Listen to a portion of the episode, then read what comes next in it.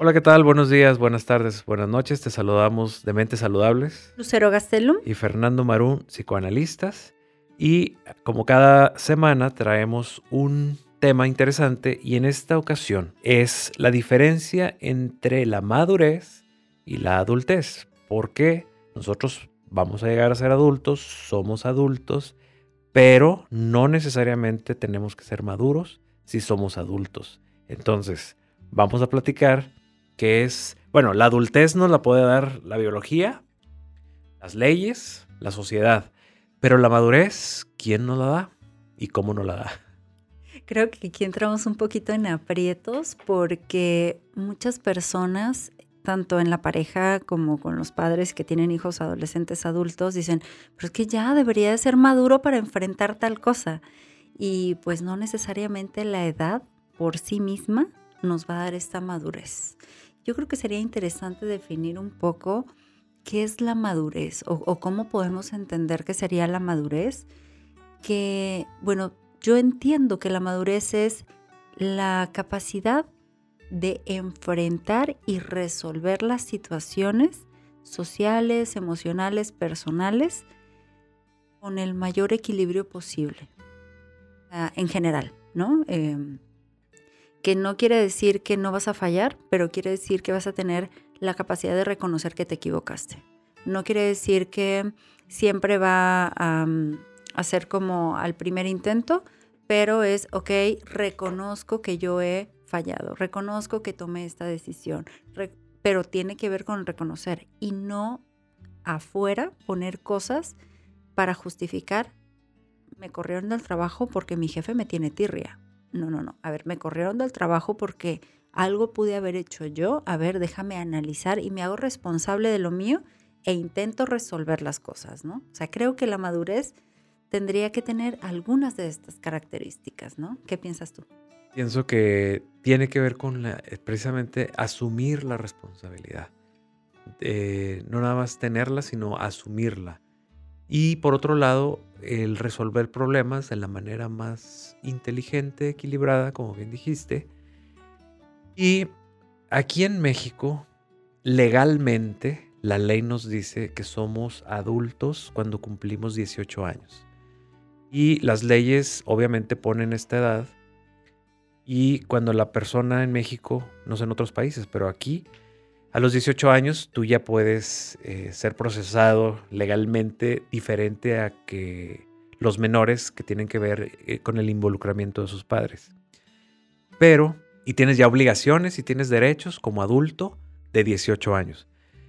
Pero biológicamente, eh, cerebralmente, emocionalmente, psicológicamente, todavía no somos adultos.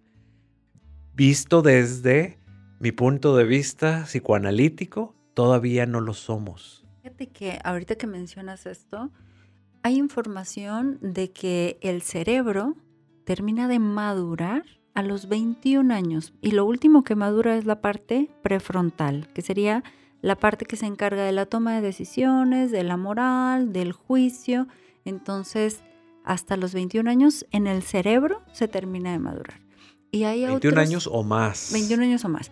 Eh, y en la parte psicoanalítica hay algunos autores que dicen que la adolescencia se termina aproximadamente a los 26 años. 26 años. O sea, 26 años son 8 años después de los 18, ¿no? Hablan teorías psicoanalíticas de esto. Entonces, bueno, muchas veces exigimos madurez a quien no está listo para ser maduro, pero sí podemos ayudar en el proceso de hacerse responsable y tener cuidado con las libertades. Porque muchas veces, bueno, lo, que yo manejo mucho es la libertad debe de ser a la misma distancia que la responsabilidad. O sea, tu hijo quiere salir a tal hora y desvelarse y es capaz de levantarse al día siguiente para hacer sus actividades. No. Ah, entonces, si no está, claro, si no puede llevar a cabo esa responsabilidad, no va a tener esa libertad, porque todavía no puede. Sabes que quiere salir y desvelarse y si se levanta y cumple con sus cosas, ok, pues que salga. O sea, que tenga esa capacidad de experimentar y de disfrutar, porque puede llegar a ser responsable, ¿no? Claro. Y es esta capacidad de asumir eh, cosas y poderse valer de sí misma o de sí mismo para poder avanzar y para poder eh, resolver las situaciones que esté viviendo esta persona. Y siempre escuchamos a la gente decir, bueno, es que ya está maduro, ya tiene 35, ya tiene 40, ya tiene 50, ya tiene 60, es una persona madura. Eh, pues sí, físicamente eh, hay más garantía de eso, pero psicológicamente no necesariamente el tiempo nos lo va. Claro que ayuda, claro. ¿Por qué? Porque el tiempo nos va dando experiencias de vida y estas experiencias de vida a muchas personas, porque hay unos que no entienden, y a muchas personas pues los hace madurar. Por ejemplo, no sé, alguien que tuvo un bebé a los 21 años tuvo que madurar porque las responsabilidades, porque el, hecho de sentir que ya tienen un cuidado, pues tuvieron que madurar a lo mejor laboralmente, tuvieron que madurar para poder cuidar a, esta, a este bebé. Pero la madurez no se da completa. Si dividimos la personalidad como en rebanadas, por así decirlo, va a haber áreas donde pues, hay personas muy maduras, pero otras áreas de esta misma persona pueden estar muy, muy inmaduras. Y son los típicos ejemplos que vemos cuando hay personas que se casan, que tienen hijos muy jóvenes, no estoy diciendo que sea malo ni que, ni que también sea absoluto, pero hay muchas personas que por tener que cuidar eh, una responsabilidad de un bebé a muy corta edad, 20, 21, 18 como era antes, eh, se brincaron etapas de vida que después cuando los hijos crecen y ellos ya tienen 30, 35 años, quieren regresar de manera inmadura a vivir etapas que no vivieron. Y entonces es ahí donde empiezan los conflictos hasta de pareja y se divorcian y, y andan en las fiestas o viven lo que no vivieron.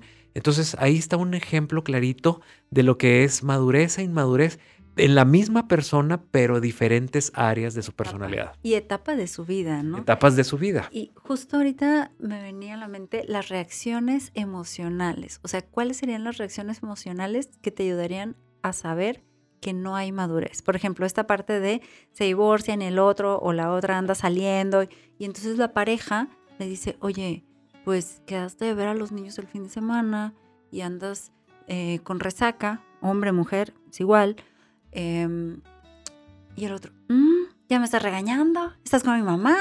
A ver, solamente te estoy diciendo que quedamos de que ibas a ver a los niños el fin de semana y pues parece que no estás dispuesto. Pero la reacción emocional de quien tiene resaca, en este caso, igual puede ser la reacción emocional de la otra persona, ¿eh? o sea, no es, eh, no es general. Em, pero esta reacción emocional es como si él se pusiera en el rol de hijo rebelde en tanto su mamá lo está regañando y entonces ahí es una reacción de inmadurez y no de madurez, porque una persona madura es, ¿sabes qué? Sí, me siento muy mal, sé que quede ver a los niños, me da mucha pena, podemos hacer un cambio, puedo, puedo verlos al otro fin de semana o los veo hasta mañana, discúlpame. O sea, asumo mi responsabilidad, sí, la regué, ni modo. Ya, ya pasó, ya lo hice. ¿Lo puedo reparar? Lo intento reparar no lo puedo reparar. Ni modo, tendré que lidiar con mi culpa y no hay nada más que hacer. ¿Sí me explico? Sí. O hay, por ejemplo, personas, entre comillas, maduras, porque pueden sostener a lo mejor la gran empresa con cientos de empleados y un liderazgo increíble y, se hacen responsables de, todo un, de toda una empresa. La empresa. En la empresa. Pero quizás en su casa se comporten como las niñas o los niños con la pareja o con los mismos hijos si tienen. Y entonces, te digo, ahí son, ahí, ¿a qué le hablamos madurez? Generalmente, bueno, nosotros los psicoanalistas tratamos de no generalizar. Precisamente el psicoanálisis es empezar a desmenuzar. Y el desmenuzar es empezar a dividir por áreas, secciones, cada cosa. Entonces, una persona madura, pues no puede necesariamente o no tiene que ser madura en todas las áreas de su vida. Puede ser muy inmadura en su vida emocional, en su vida familiar y puede ser muy madura en su vida laboral, profesional. Entonces, estamos hablando de cómo es posible que esta persona, siendo tan madura, haya hecho esto a nivel personal con su esposo, con su esposa, con su hijo. Y entonces ahí no estamos eh, alcanzando a entender que la madurez tiene que ver también con áreas de la persona, la personalidad del cerebro y también tiene que ver pues, con áreas eh, diferentes ¿no? de, de una persona. Y no podemos generalizarlo, por lo tanto nosotros necesitamos tener cuidado cuando decimos, bueno, es una persona madura para tomar decisiones, por ejemplo, contratar a un empleado eh, que creemos que es una persona madura, pero sí, bueno, ¿madura en qué? Y tampoco hay que esperar que seamos maduros en todo, ¿ok? Porque va a ser sumamente difícil que una persona en todas las áreas de su vida tenga madurez. Eso no existe, definitivamente. Pero si tienes la capacidad de introspección y darte cuenta qué cosas necesitas ir trabajando para ir madurando de tus reacciones emocionales o de, la parte infantil que todavía queda ahí inconclusa, ¿no? O adolescente. ¿Y qué crees que tenga que ver la madurez con los trastornos? Todo. Mentales. bueno, muchas cosas. Bueno, fíjate, cómo un trastorno mental puede hacernos no madurar, por ejemplo. O un trastorno mental nos puede hacer madurar en ciertas cosas también, en, lo que necesitamos cuidarnos. O en lo que tenemos que hacer, por ejemplo, alguien muy cuadrado, alguien muy con un trastorno obsesivo, por ejemplo, tendría que ser muy maduro para empezar a cambiar, después de un tratamiento psicoanalítico, psicológico, a empezar a, a modificar poco a poco su carácter, pero tiene que tomar la responsabilidad de hacerlo y de poder aprender a soltar tanto control que cree tener. Y para eso también se necesita una madurez.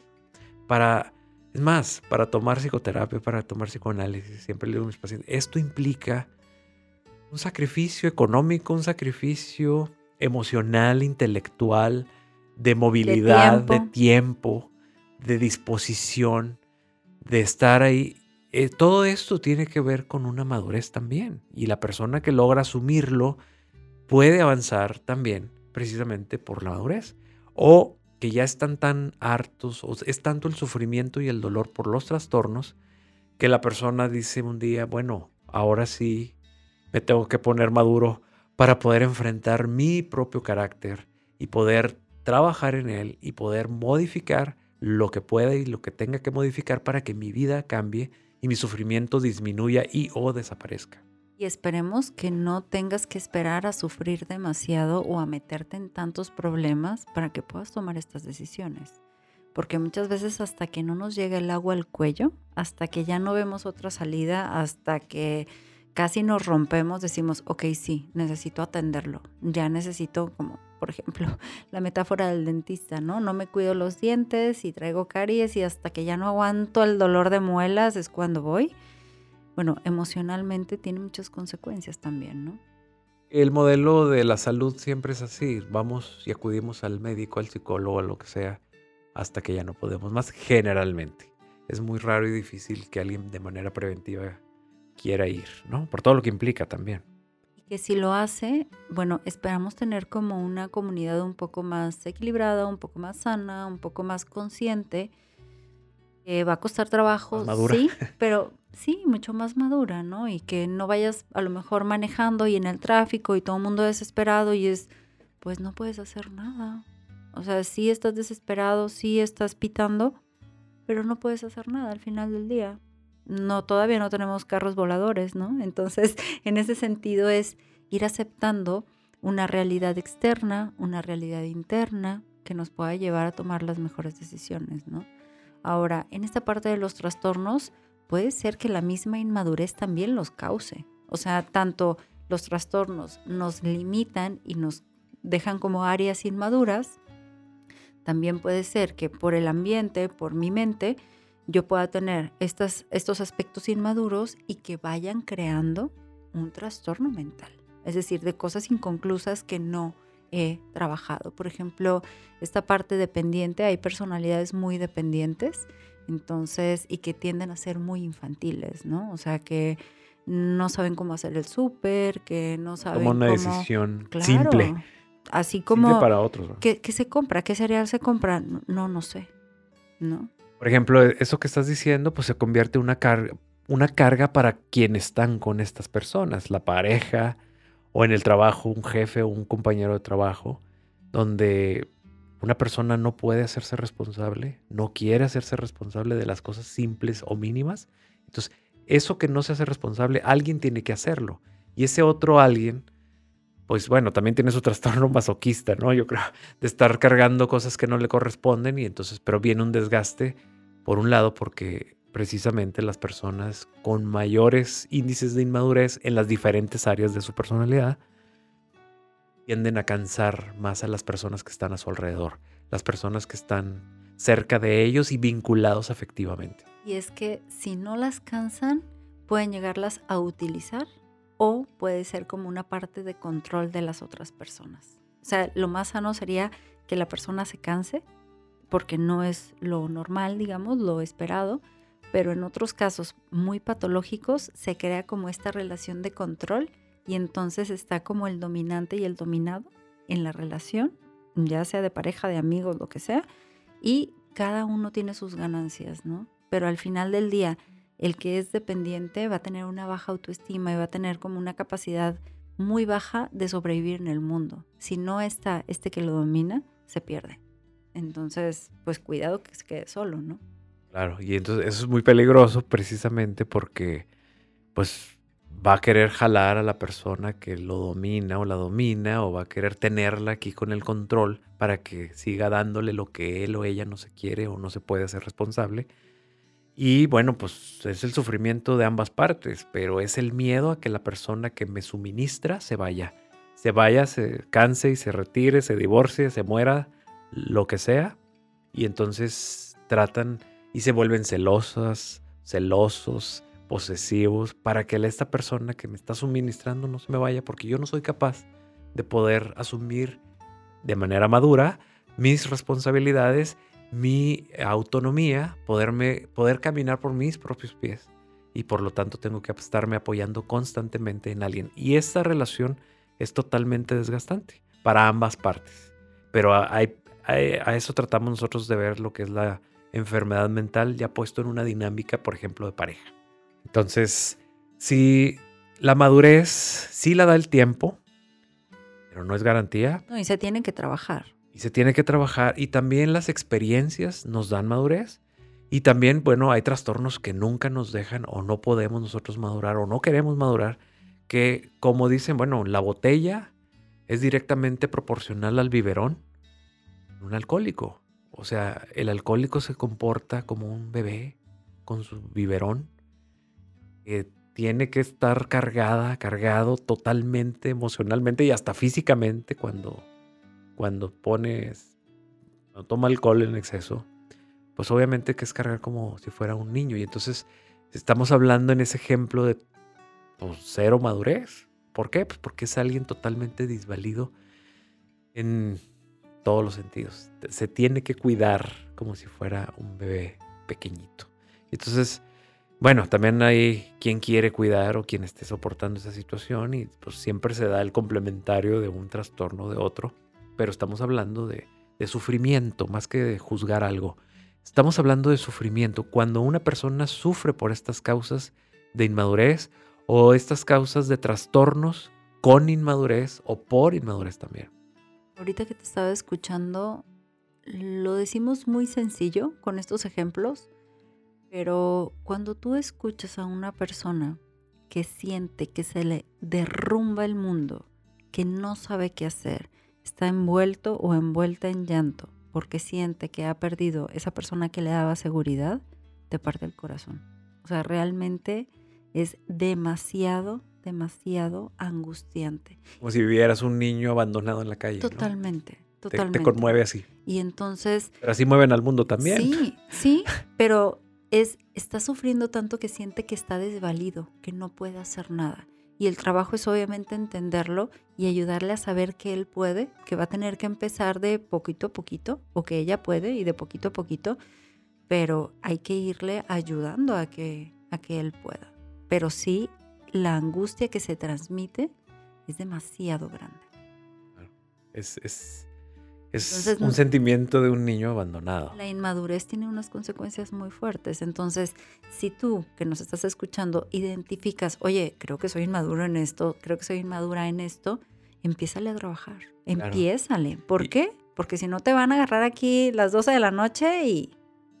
Por favor, no generalices. O sea, no juzguemos a una persona por inmadura total cuando tiene áreas muy maduras y funcionamientos muy maduros en las diferentes áreas de su personalidad. Tampoco te agarres este podcast para andar criticando a la pareja o a alguien más de, oye, eres inmaduro, oye, a ver, antes de tú tirar la piedra, como dicen, volteate a ver y di, a ver, y yo soy inmaduro. ¿En qué, ¿en qué áreas? Obviamente, si vas a estar utilizando un podcast para decirle a alguien una indirecta, es porque desde ahí ya hay una inmadurez, ¿no? Así es. Entonces, mejor no lo hagas. mejor entendámoslo y asumamos nuestras propias responsabilidades. Bueno, eh, todas las personas que quieran eh, una consulta presencial o en línea, bueno, aquí en la ciudad de Monterrey, su área metropolitana, o en línea en el resto del país, o en otros países, ¿en dónde nos pueden comunicar?